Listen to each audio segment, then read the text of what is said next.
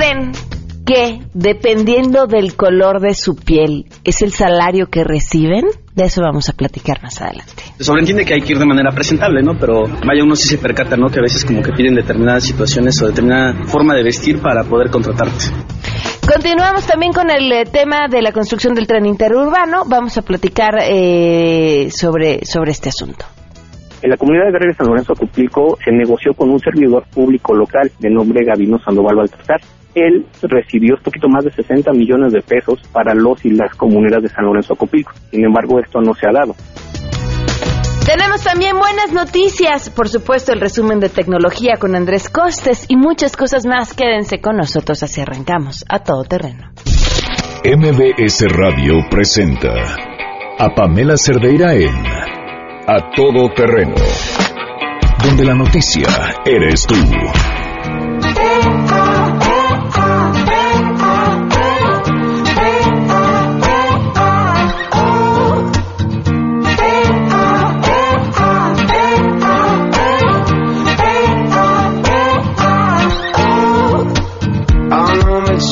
feel like facing the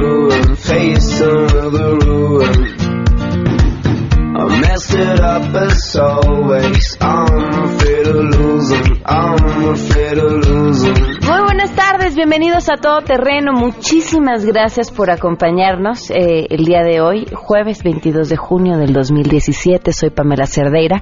Los invito a que se queden con nosotros hasta la una de la tarde. Tenemos muchas cosas de qué platicar. Lo más importante es poder estar en contacto. El teléfono en cabina 5166125. El número de WhatsApp 5533329585. El correo electrónico a todoterreno arroba mbc.com.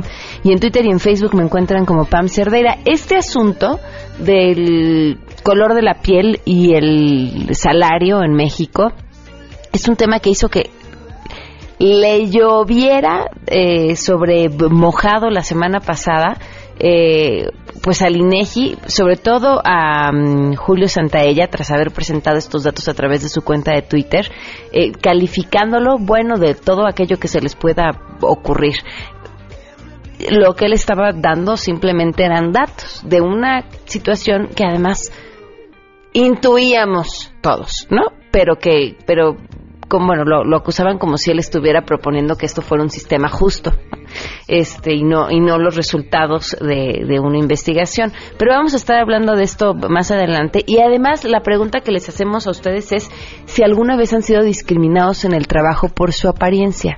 Y, y, y gracias a esta obtuvieran mejores o peores condiciones y que nos cuenten sus experiencias.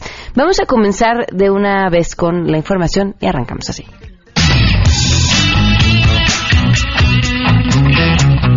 El titular de la Profeco en funciones, Rafael Ochoa, afirmó que en el país no se venden arroz ni pescado falsos o sintéticos. De visita en la Cámara de Diputados, indicó que a raíz de la divulgación de información en televisión y redes sociales respecto a la venta de arroz falso en puntos como la Central de Abasto de la Ciudad de México, la dependencia realizó tareas de verificación y confirmó que esos productos a la venta en tal centro de distribución son naturales. Sin embargo, puntualizó que esa confirmación no es absoluta, por lo que de existir algún caso, se someterá a análisis a fin de descartar irregularidades y en caso de confirmar la venta de productos cuya composición sea plástica, serán inmovilizados. Por ello, llamó a la ciudadanía a denunciar cualquier anomalía, informó Angélica Melín.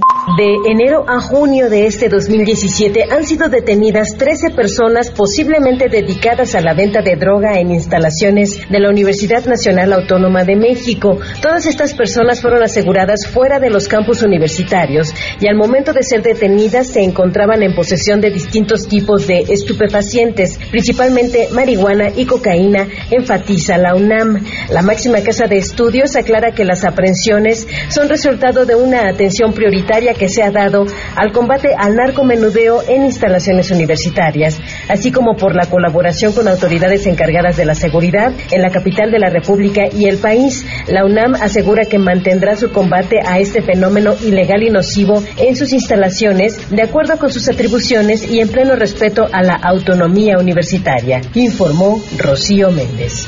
Gracias. Estudiantes de la Universidad Nacional Autónoma de México exigieron a la Procuraduría Capitalina y autoridades de la máxima casa de estudios el pronto esclarecimiento de la muerte de un alumno de odontología quien fue hallado sin vida en inmediaciones de la Facultad de Filosofía y Letras el pasado 12 de junio. La víspera, casi medio centenar de jóvenes se manifestaron frente a la Fiscalía de Coyoacán, donde pidieron mayores pruebas respecto al hallazgo del estudiante de 18 años de edad, Víctor Manuel Orihuela Rojas. Los amigos y familiares de Víctor Orihuela dicen que él no tenía estas tendencias y aseguran que no fue ningún suicidio y nosotros apoyamos la exigencia que ellos tienen de verdad y de justicia porque la actuación de la rectoría ha sido muy errática, mientras que para otras cosas luego luego te enseñan los videos de las cámaras de seguridad que hay en toda la ciudad universitaria. Aquí no han querido hacer ninguna declaración más, no han querido enseñar los videos y se están echando la bolita con, junto con las autoridades este, judiciales. Consideraron preocupante que en un lapso muy corto tres personas hayan sido encontradas sin vida en el campus universitario y la cantera, hechos que aún no se esclarecen, informó Juan Carlos Alarcón.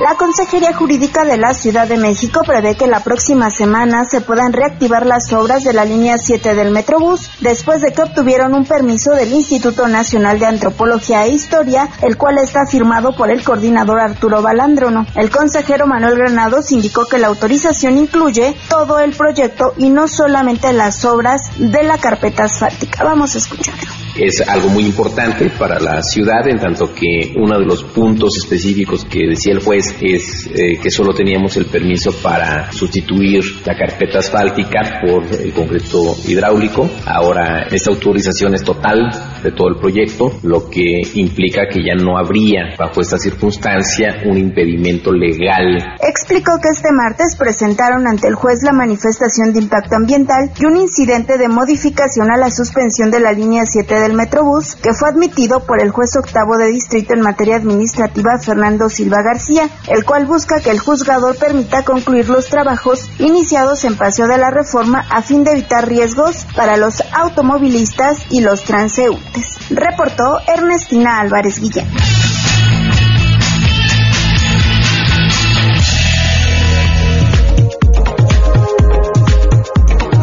12 del día con 11 minutos, vamos con las buenas.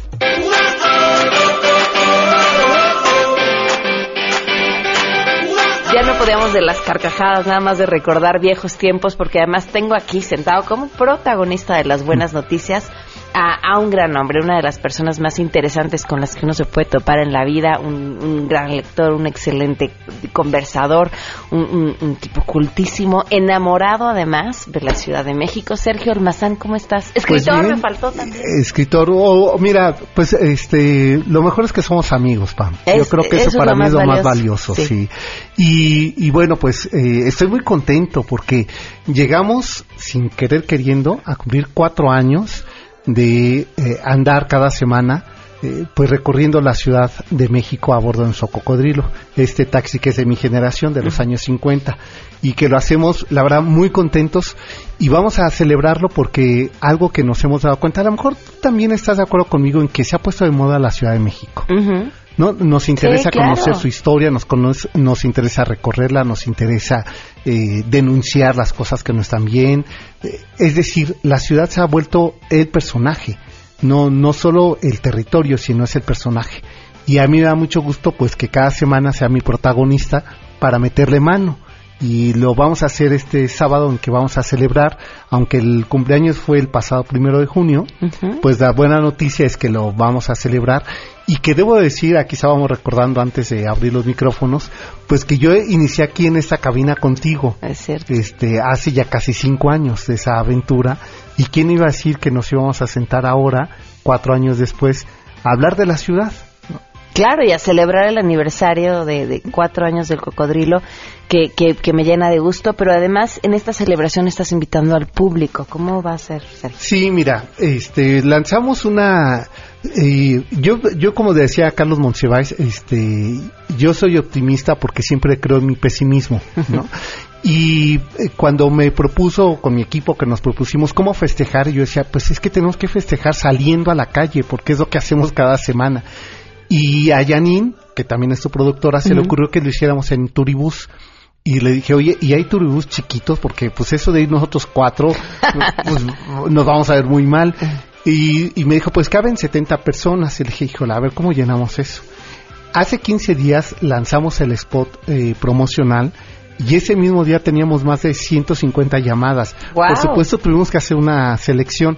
Hoy eh, estamos ahí rascándole eh, y quiero invitar a tu público. Vamos a tener que hacer ya, tú decides si es uno doble o que sean dos sencillos porque ya no tenemos lugares, se llenaron los Yo creo que uno doble, porque pedirle a la gente que vaya solita el sábado en la noche. Pues igual y diga. Eh, uno, doble. uno doble. Uno doble. O sea, tú no quieres romper no, ¿sabes, ¿sabes qué? Que nos pasó a nosotros en el desayuno que hicimos de aniversario. Le decíamos a la gente, no, nada más es una invitación y la verdad es que se las complicas. Es pues mucho más sencillo. Sí, eso, también. Sí, nosotros lo hicimos así doble. O sea, mejor regalar doble. porque ¿qué tal si te toca alguien que no te cae bien al lado? Pues a ver, la invitación es para que estén este sábado a las 7 de la noche. 6.15 de la tarde, aquí en las instalaciones en Mariano Escobedo. 532 a las 6.15 salimos de aquí y vamos a hacer un recorrido por todo eh, Paseo de la Reforma. Nos vamos a ir desde este, Reforma y Gandhi, es decir, donde está el Museo Tamayo, hasta, eh, si así eh, nos da el tiempo, hasta llegar al Monumento a la Revolución y de regreso. Y vamos a ir contando la historia de la ciudad de Paseo de la Reforma, pero del siglo XXI por ejemplo, cuando se inauguró la Torre Mayor, este, cuántas, eh, cuántos rascacielos tiene ahora la Ciudad de México, cuáles vienen, junto a la Torre Mayor se está construyendo uno nuevo, ¿tú sabes de qué es? No, ¿de qué? Pues de eso vamos a platicar. Eh, va a ser un hotel, no, te voy a decir, va a ser un hotel, el Hotel Ritz, que viene a México y va a ser eh, el segundo más alto de Latinoamérica. Ok. Entonces, por ejemplo, eso viene. Y, y oye, ¿cómo ves esta, esta ciudad que hoy se está construyendo y que hoy se está pensando? Porque digo, me, me, parece a mí, por lo que hemos visto, que ahora se, se, ha pensado ya una ciudad que tiene que crecer mucho hacia arriba. Es que es la teoría de los eh, arquitectos internacionales. Eh, se llama el crecimiento vertical, ya no horizontal. Y se ha comprobado en, en países eh, donde se ha crecido de, de manera vertical, como es el, el, caso de San Sebastián, ¿no? Esta ciudad modelo de cómo una ciudad que estaba casi en el olvido en España eh, se convierte ahora en una punta de turismo, de economía, de desarrollo de empresas, porque eh, al crecer de manera vertical tienes más áreas verdes, ah, más lugares donde la gente se puede desplazar caminando. El tema cuando nosotros crecimos en la década de los 50 con Miguel Alemán de forma horizontal es que la ciudad se llenó eh, de asfalto y ya no hubo manera de poder caminar en la ciudad. ¿no? Lo que le ocurrió a Santa Fe. A Santa Fe si no vas en auto no puedes caminar, no, hay forma. Entonces ahora hay que hacerlo hacia arriba. Y, y también se ha comprobado que eso disminuye los grados de ozono.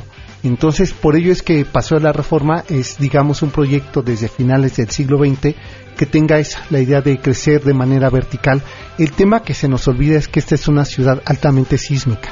Entonces, construir rascacielos de 52, 54, 55, el que viene tendrá 59 pisos, que son más de 220 metros de altura, es un gran reto de ingeniería y también un enorme riesgo.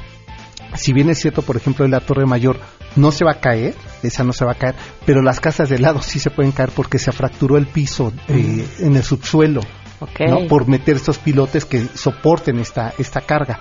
El edificio que está una calle más adelante, el, la Torre de Reforma, este, esta que termina en pico, esa por ejemplo está construida que solamente 45 minutos del día no le da sol. Okay. O sea, fíjate nada más los retos que estamos teniendo para este siglo XXI. Y yo sé, y con eso me despido, que la polémica está alrededor de confinar un carril de paso de la reforma para el claro. Me parece muy acertado. ¿Te parece una buena idea? Me parece una gran... Lo que pasa que en la Ciudad de México, eh, como nos encanta discriminar, el transporte público siempre lo vemos como que está asociado a la pobreza. Entonces, es, aunque no lo decimos, nos da miedo que los pobres circulen por ahí no nos gusta la idea de que los pretitos circulemos, pero también tenemos derecho de circular por allí. Y, eso lo digo muy en serio, ¿eh? parece broma, pero es muy en serio. No es que vamos a hablar de ese tema más adelante, ya estás echándole la carne al asador. El segundo piso, no nos quejamos y se tumbaron de árboles sobre periférico de manera impresionante, pero como lo que iba a transitar en autos, no nos quejamos y son realmente espantosos. No, a ver, espera, y, el, y, el, y en, en donde está el Metrobús y en donde funciona el Metrobús, vamos a voltear a, ver, insurgentes, es una buena idea. ¿Ya no se acuerdan? De lo que eran los Metrobuses insurgentes, que era terrible, uno iba de mosca. Y además se, los cafés que manejaban, se ha ordenado la vía pública, la movilidad. Lo que ahora sigue es que los mexicanos asumamos que eh, ir en transporte público no es de baja categoría. No, y en, y, en los países más, de, las ciudades más desarrolladas. A ver, tú vas a París y cómo te mueves. ¿No te mueves en el metro? En, metro. Eh, este, vas a Madrid y no te mueves en el transporte público. O sea, lo hacemos en otras partes y no lo hacemos en nuestra ciudad. Claro. ¿No? La asociación, es más, por ejemplo, en Madrid los pisos son más caros si vives cerca de una estación de metro. Claro. Aquí no, aquí lo ves feo. Así sea Polanco, ¿eh? ¿No? Entonces creo que yo aplaudo en que sea eh, confine un carril y de que tengamos el tema de fondo es que siempre hay corrupción al hacer la obra pública. Eso es lo que sí habría que estar revisando. Y, a ver, y, tener mejor transporte público nos beneficia a, todos. la meta tendría que ser que todos quisiéramos bajarnos del coche porque es más fácil, más sencillo y más barato. Muchos trayectos eh, yo los hago en bicicleta porque ya está confinado un carril. Eres un hombre valiente. ¿no? Y está confinado. Yo creo que la medida en que más eh, haya evidencia de la bicicleta en la calle, más conciencia tanto del peatón como del automovilista va a ¿Y a poco no eres más feliz cuando vas en la bici? Feliz, muy feliz, sí. ¿Ves otra, ciudad? Otra ciudad. otra ciudad, y ese es mi compromiso, ¿no? A mí que me encanta hablar y hacer crónica de la ciudad, eso. Entonces, bueno, pues eh, supongo, eso, eso espero, ¿eh? Yo añoro que alguien ya haya dicho, no, pues sí, sí quiero ir el sábado a recorrer la, eh, la Ciudad de México en el Turibus. Es gratis, ¿eh? Oye, ¿te parece si se lo damos a la primera persona que por WhatsApp escribió que quería ir? Ah, ya, ¿a poco sí ya? No, bueno, nada más lo mencionaste, ya teníamos peticiones. Ahorita Ah, bueno, pues eso se, se agradece. Ay, Ana Marín es el nombre de quien pidió. Pues ya, ya que, pidió este pase para Dejas ahí a Janine, que también es mi productora, que compartimos productora, y el sábado la esperamos a las 6:15 para recorrer juntos eh, y celebrar este cuarto aniversario. Tú no la debes, ¿eh? Sí, sí, sí, yo, yo te la debo. No, tú me debes a mí un tour, por cierto. Felicidades, Sergio, de verdad. Gracias. Me da muchísimo gusto el éxito del cocodrilo. Gracias, siempre tu apoyo. Te va a sobrar gente para subir ese turibus. Tendremos que hacer más recorridos. Claro, muchas felicidades y gracias por acompañarnos. Gracias a ti. 12 con 21 volvemos. Más adelante, a todo terreno. Bueno, pues ya estábamos en lo del color de piel y el transporte. Ahora vamos con el color de piel y el salario. Regresamos con eso. Si te perdiste el programa A Todo Terreno con Pamela Cerdeira, lo puedes escuchar descargando nuestro podcast en www.noticiasmbs.com. Pamela Cerdeira regresa con más en A Todo Terreno, donde la noticia eres tú. Marca el 5166125. Queremos conocer tu opinión. A todo terreno. ¿Ha sufrido usted algún caso de discriminación por su color de piel en algún trabajo? No, yo no, pero sí he sabido de terceras personas o de otras personas que sí las han sufrido, no por el color de piel, pero por, vaya, por la apariencia. En el caso en particular me acuerdo que este cuando, bueno, antes, cuando estaba en la situación de estudiante, fui a solicitar em, eh, empleo a una tienda departamental. Entonces, este, pues, estábamos un conjunto de personas y una de ellas precisamente, eh, bueno, yo lo percibí de esa manera, este, fue discriminada por la apariencia que en ese momento. Yo, obviamente se sobreentiende que hay que ir de manera presentable, ¿no? Pero este, me, vaya uno sí se percata, ¿no? Que a veces como que piden determinadas situaciones o determinada forma de vestir para poder contratarte. No, no, ninguno.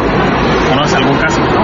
No, tampoco bueno, pedí trabajo en una empresa de, era farmacéutica, pero pedí el empleo en el área de, de, sistemas y pues no, la verdad es que me trataron muy bien, eh, sí fueron respetuosos, obviamente haciendo las preguntas que ellos necesitaban para saber la información, de lo que yo conocía y todo, pero pues estuvo bastante bien. Sí, eh, a lo mejor ahí un problemilla que hubo fue que la empresa estaba en el sur de la ciudad y por mi, la distancia de mi casa sí como que era difícil, pero pues yo lo pude solucionar y llevar a cabo el trabajo de buena manera. Cuando me encontraba haciendo mi servicio social en Televisa Radio en Tlalpan, mi jefe en, en varias ocasiones hacía menos mi trabajo, mis actividades, justificando mi falta de experiencia con el hecho de que mi piel era clara, diciendo, es que como eres güerita, pues las güeritas son medio tontas, entonces en lugar de hacer lo que te pedí, por favor, ven a sacar unas copias y se puede traerme un café. Entonces, la verdad es que me sucedió varias veces y por alguna razón ya no seguí trabajando ahí, ya no seguí haciendo nada y pues solamente espero que nadie más haya pasado por lo mismo. A todo terreno. 12 del día con 27 minutos. Y es que les comentábamos justamente que la semana pasada el INEGI dio a conocer los resultados del módulo de movilidad social intergeneracional se consideran las características sociodemográficas de la población de 25 a 64 años de edad, sus niveles educativos y ocupacionales a partir de su situación socioeconómica de origen, es decir, de cuando tenían 14 años de edad. Y destaca que en este estudio se, se considera el autoconocimiento de la piel, es decir, le pidieron a las personas que se autoclasificaran en la tonalidad de piel que ellos identificaban y, dependiendo eh, estos eh, de, de la más oscura a la más clara, encontraron que entre más oscura había mayor rezago educativo, 28.8% eh, cuentan con primaria incompleta, 23 con primaria completa, y las personas que se consideran con tonalidades de piel más clara tienen porcentajes más altos en media superior y superior. Y también eh, en esto habla acerca de, de la actividad que realizan y los puestos que tienen relacionados con el tono de piel. Y les decía, después de haber publicado esto en eh, Twitter, eh, Julio Santaella le llovió como si se tratara de un comentario discriminatorio que él estuviera haciendo o como si afirmara que dependiendo del color de piel era justo el sueldo que te iba a tocar como si fuera pues así parte del organigrama y, no resultado de lo que la misma gente eh, había dicho. Le agradezco enormemente a Rodolfo de la Torre, director del programa de Desarrollo Social con Equidad, investigador del Centro de Estudios Espinosa Iglesias, que nos tome la llamada. Gracias por acompañarnos, Rodolfo. Muy buenas tardes. Eh, buenas tardes, Pamela. Buenas tardes a todo el auditorio. ¿Qué lectura le das a, a esta información del INEGI? Bueno, creo que hay dos lecturas y uh, lo que más ha llamado la atención es que eh, sí, efectivamente, el color de la piel de las personas está asociado a un conjunto de oportunidades que tienen, ya sea educativas, laborales o incluso eh, desarrollo en términos más amplios. Eh, esto significa que pues los grupos generalmente pues excluidos del sistema escolar o que tienen los trabajos con menos eh, desarrollo, eh, pues están asociados a grupos de población en particular.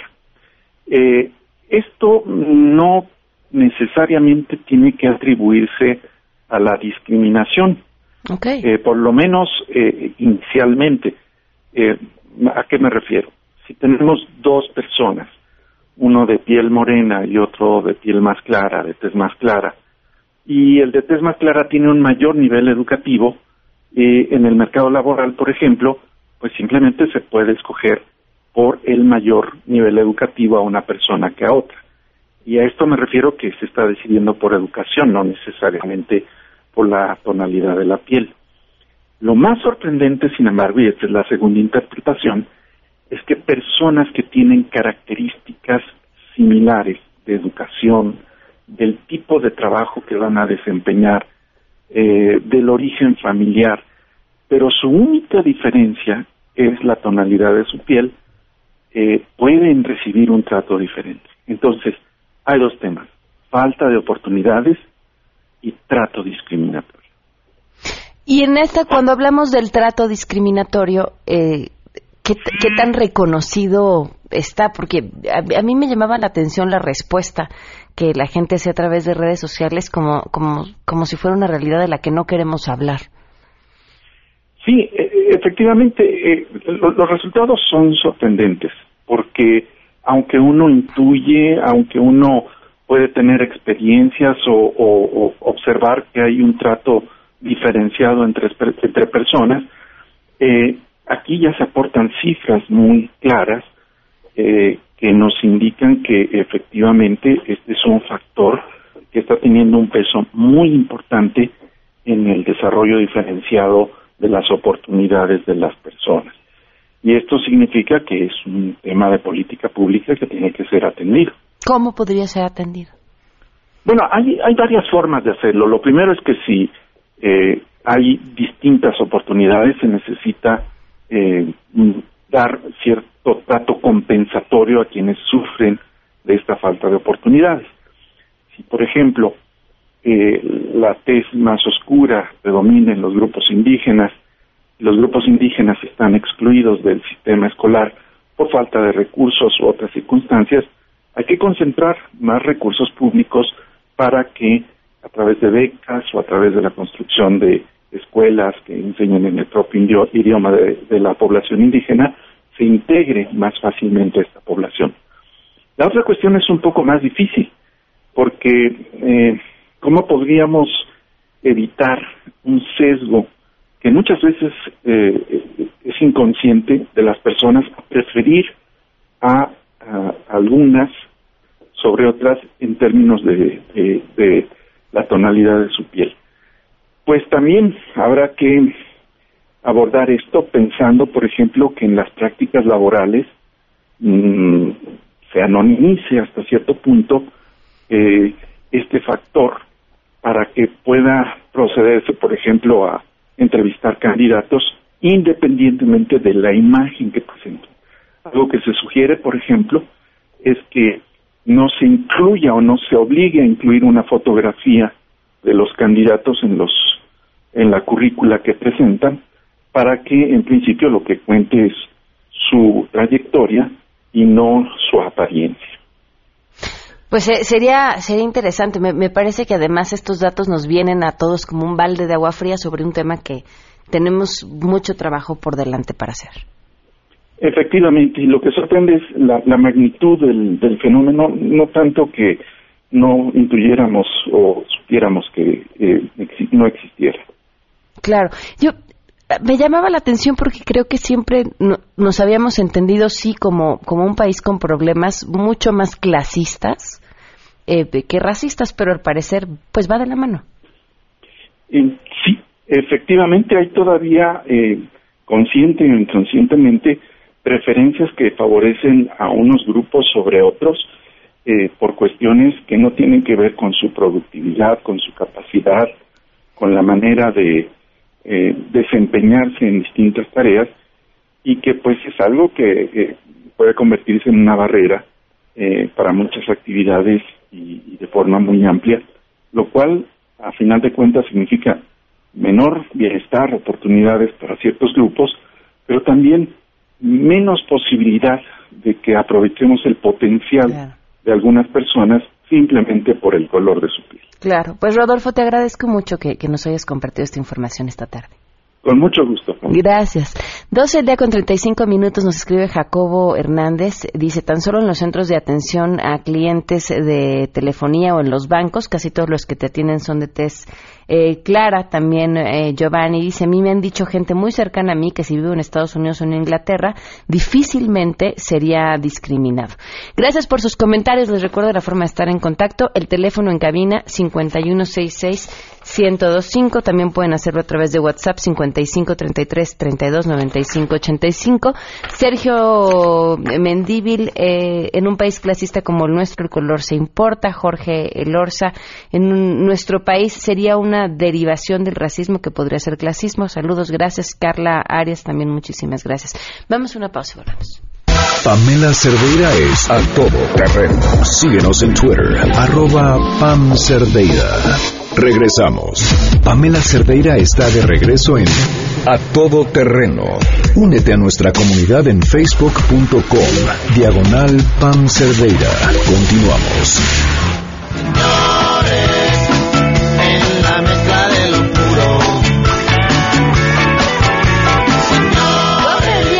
Un minutos, Yumiko Akaki, la doctora Yumiko Akaki, dermatóloga, está con nosotros. Bienvenida, gracias por acompañarnos. Hola, muchas gracias por la invitación. No, de estos temas que nada más empieza uno a hablar y se empieza a rascar la cabeza con la duda. Vamos a hablar acerca de los piojos y la epidemia que es, eh, en las escuelas principalmente, ¿verdad? Sí, es en las escuelas porque los piojos se contagian cuando los niños ponen contacto directo una cabeza con otra cabeza. Entonces, en las escuelas, pues es normal porque hay muchos niños en un salón que por ciertas actividades o por tomarse fotos o por ver el teléfono juntan las cabezas y de ahí se pegan unas a otras. Entonces, la edad más común de contagio va a ser la edad escolar, sobre todo los 6 a los 12 años, pero la vez que puede haber desde los 3 hasta los 19, o bueno, incluso también puede haber bebés o puede haber adultos. Digo, lo bueno, por ejemplo, es que la verdad es que hay tratamientos eficaces que la verdad es que son muy seguros hasta en, niños muy pequeños. ¿Cómo los identificas? Los identificamos, generalmente el que identificamos es la liendre.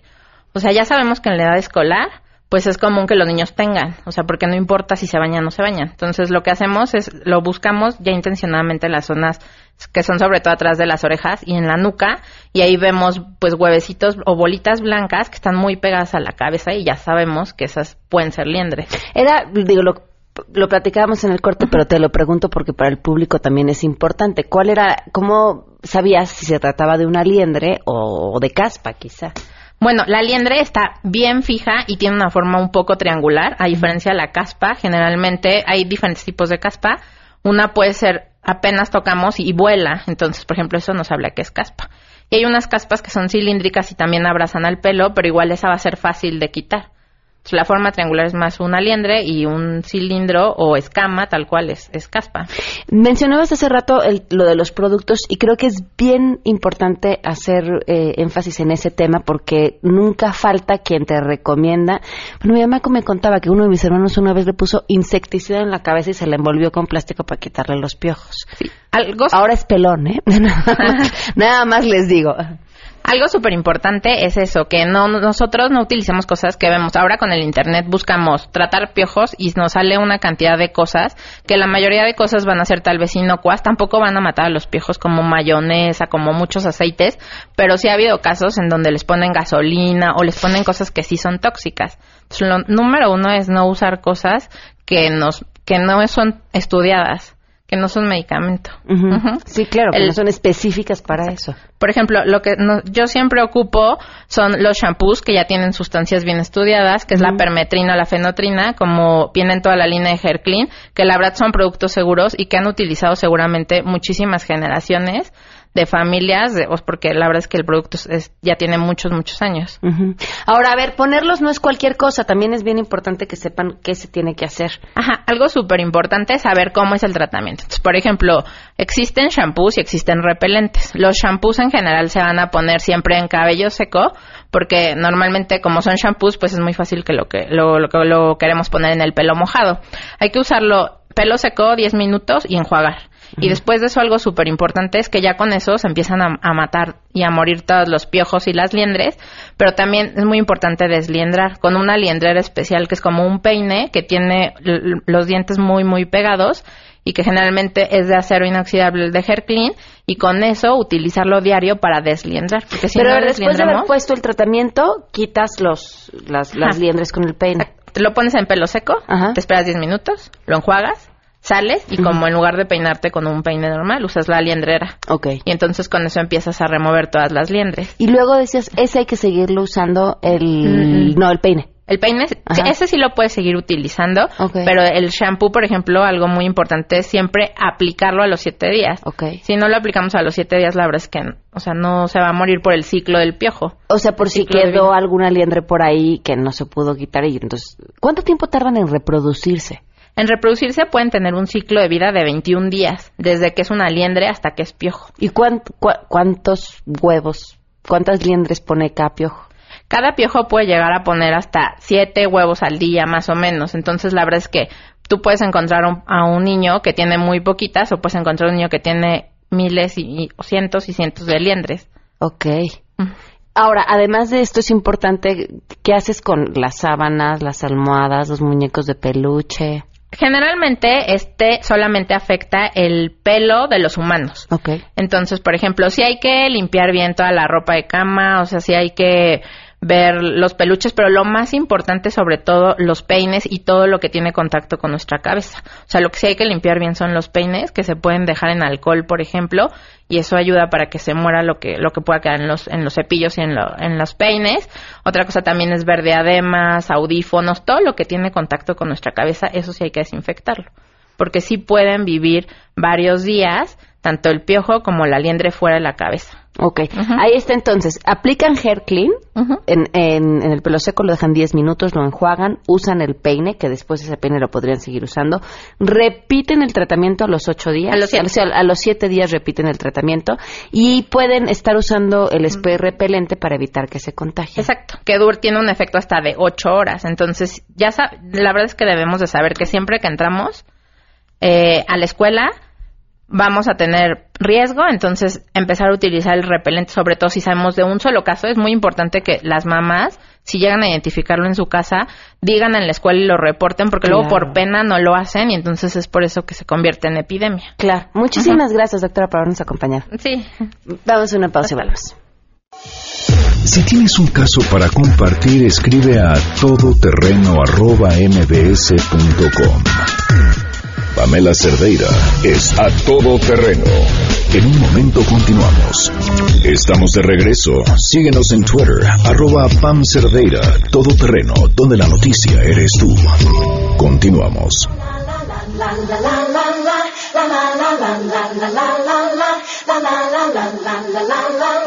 12 del día con 51 minutos. Continuamos a todo terreno. Ayer quedamos pendiente con, con este tema. Le agradezco enormemente a la diputada del PAN, Mariana Arámbula, que nos acompañe vía telefónica, secretaria de la Comisión de Prevención y Erradicación de la Pornografía y Abuso Sexual Infantil. Gracias por acompañarnos.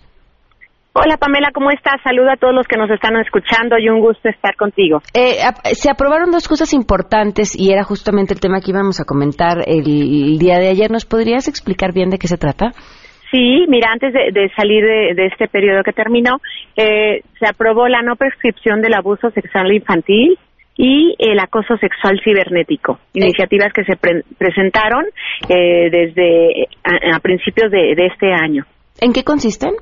El tema de la no prescripción de abuso eh, sexual infantil quiere decir que todo niño o toda niña, una vez que haya pasado ya dos, tres, cuatro, cinco o hasta diez años, puedan poder hablar del problema que en su tiempo no, no pudieron platicarlo, porque ya no, no tenían la capacidad de confrontar a la persona, no tenían la, la capacidad de raciocinio de lo que les había pasado y todo lo que esto implicaba. El 75% de nuestros niños, Pamela, está siendo abusado sexualmente dentro de casa. De, de ellos, el 22% casi siempre es el papá o el padrastro. Después estamos hablando del tío, del abuelo o de algún familiar cercano o el mismo hermano el delito de materia de la niñez, la ONU acaba de, de, decir que no pueden prescribir. Tenemos que preservar el interés superior del niño siempre, por encima de todo y su sano desarrollo. La otra iniciativa que es del grooming, que denominé yo acoso sexual cibernético, porque si bien no podemos poner términos en inglés en nuestra legislación, es todo lo que se está viendo ahorita en las redes sociales, donde pedófilos y pederastas están utilizando perfiles falsos para atraer, para empezar a, ganarse la confianza con, nuestros niños, eh, volviéndolos vulnerables. Y una vez que, se ganen esa confianza y logran un enganche con ellos, pedir intercambios de, fotografías donde logran que se desnuden ellos de su cuerpo y con estos tener más herramientas para atraparlos, para para amedrentarlos, para que ellos logren un encuentro en el mundo real, que abre a delitos comitivos más fuertes como abuso sexual infantil, explotación, trata, turismo infantil y que a veces no vuelves a ver a tus hijos. ¿Cómo desde la legislación eh, se busca ayudar a que cada vez esto suceda menos? En el tema del, acoso sexual cibernético estoy pidiendo un tipo penal dentro de nuestro código donde sea un, ya tipificado, eh, se da un artículo donde ya esté tipificado y se está pidiendo una de dos a seis años de prisión o una pena de 400 o 600 a quien utilizando cualquier tecnología o medios de la comunicación y perfiles falsos busquen este con una identidad falsa o con engaños o no atrapar a nuestros menores de edad. Ok, ahora, eh, en, el primer tema que hablabas eh, acerca de, las denuncias, que independiente de la no prescripción del delito, ¿esto podría beneficiar también a aquellas personas que deciden hacer la denuncia cuando son adultos? Así es, es lo que queremos, porque una vez que tú te animaste y te empoderaste para enfrentar y confrontar la situación que viviste, porque está comprobado que aquellos que les pasa esa situación, aunque después de pruebas este psicológicas y de un tratamiento logran reincorporarse, bendito Dios, socialmente y eh, seguir su vida y salir adelante, de una u otra forma ya es algo que trajeron y que siempre va a ser va a ser como un parteaguas que marcó su vida y no no una pesadilla de la que quisieran olvidarse siempre. Y una vez que ellos ya logran empoderarse, Panela, y hablar de ellos y enfrentar a la familia, pues están, a, eh, están a buena hora para que esta persona no siga abusando, porque seguramente esta persona que está enferma, si abusó de ellos, está abusando de demás personas que están alrededor de ellos. Muy bien, pues eh, Mariana, te agradezco mucho que nos hayas compartido esto y estaremos en contacto. Muchas gracias, Pamela. Ah, gracias por todos, todos los que nos están escuchando. Y bueno, yo nomás los invito a que todos sumemos esfuerzos. Los niños son responsabilidad de todos. Los niños de México tienen que ser felices y que ni un niño más esté pasando por esto. Gracias. Muchísimas gracias. 12 del día con 56 minutos. Fíjense, el tema de la no prescripción es importante. Aquí habíamos tenido alguna vez que hablamos acerca del abuso sexual, adultos que nos llamaban preguntando eh, que habían sido víctimas de abuso sexual en su niñez y si ahora que eran adultos podían hacer algo y la respuesta en el momento era no no se puede hacer nada. Y retomando nada más estas últimas palabras de la diputada de cómo la, la niñez es responsabilidad de todas, hay un tema que traía en la cabeza que quería compartirlo con ustedes. Después de esta historia trágica eh, de, la niña Valeria, que fue eh, abusada sexualmente y, asesinada, eh, no podía quitarme de la cabeza el caso de Japón. ¿Qué sucede en Japón? Y perdón la comparación que son siempre odiosas. Los niños en edad preescolar, uno los ve caminando en la calle solos. Eh, de hecho, si van a la escuela traen como un gorrito especial y una especie como de, pañoleta, una cosa así al cuello, y, y, van solos a la escuela y de regreso. A veces van en grupo y entonces uno ve un grupo de 10 niños de cinco o seis años caminando solos por la calle. Y el, remato el solos, no están solos, están en grupo, pero ahí van caminando el grupo de cinco o diez niños por la calle. Eh, el que los identifique es para que la gente sepa que es un niño que está en la escolar y que va a la escuela. Y los papás lo hacen porque el, concepto en, en Japón de, de comunidad es muy importante, porque saben que si algo se le atora al niño en el camino, siempre va a haber un adulto que los vaya a ayudar. Siempre tienes alguien en quien confiar, los conozcas o no. Cuando uno es un turista en lugares como Japón, sabes que si de pronto se te atora algo, a pesar del lenguaje, eh, la gente te va a ayudar y que podría llevarte de la mano hasta tu destino porque confían en la comunidad. Eh, eso es, eso es lo que pasa cuando pensamos en el otro. E insisto en esta frase, cuando uno como sociedad se preocupa primero por el de al lado, el día que tú seas el que lo necesites, estás garantizando que haya alguien que te vaya a ayudar y que se vaya a preocupar por ti. 12 con 58, nos vamos. Que tengan un excelente jueves. Mañana hay premios de la semana. Y si alguna vez alguno de ustedes ha soñado con ser locutor, aprovechen. Hay curso en el Centro de Capacitación de MBS, un curso de locución padrísimo, que además les da la oportunidad de participar en una emisión en una de nuestras frecuencias. El número 5681-2087 o la página www.centrombs.com. Se quedan en mesa para todos. Soy Pamela Cerdeira. Mañana a todo terreno.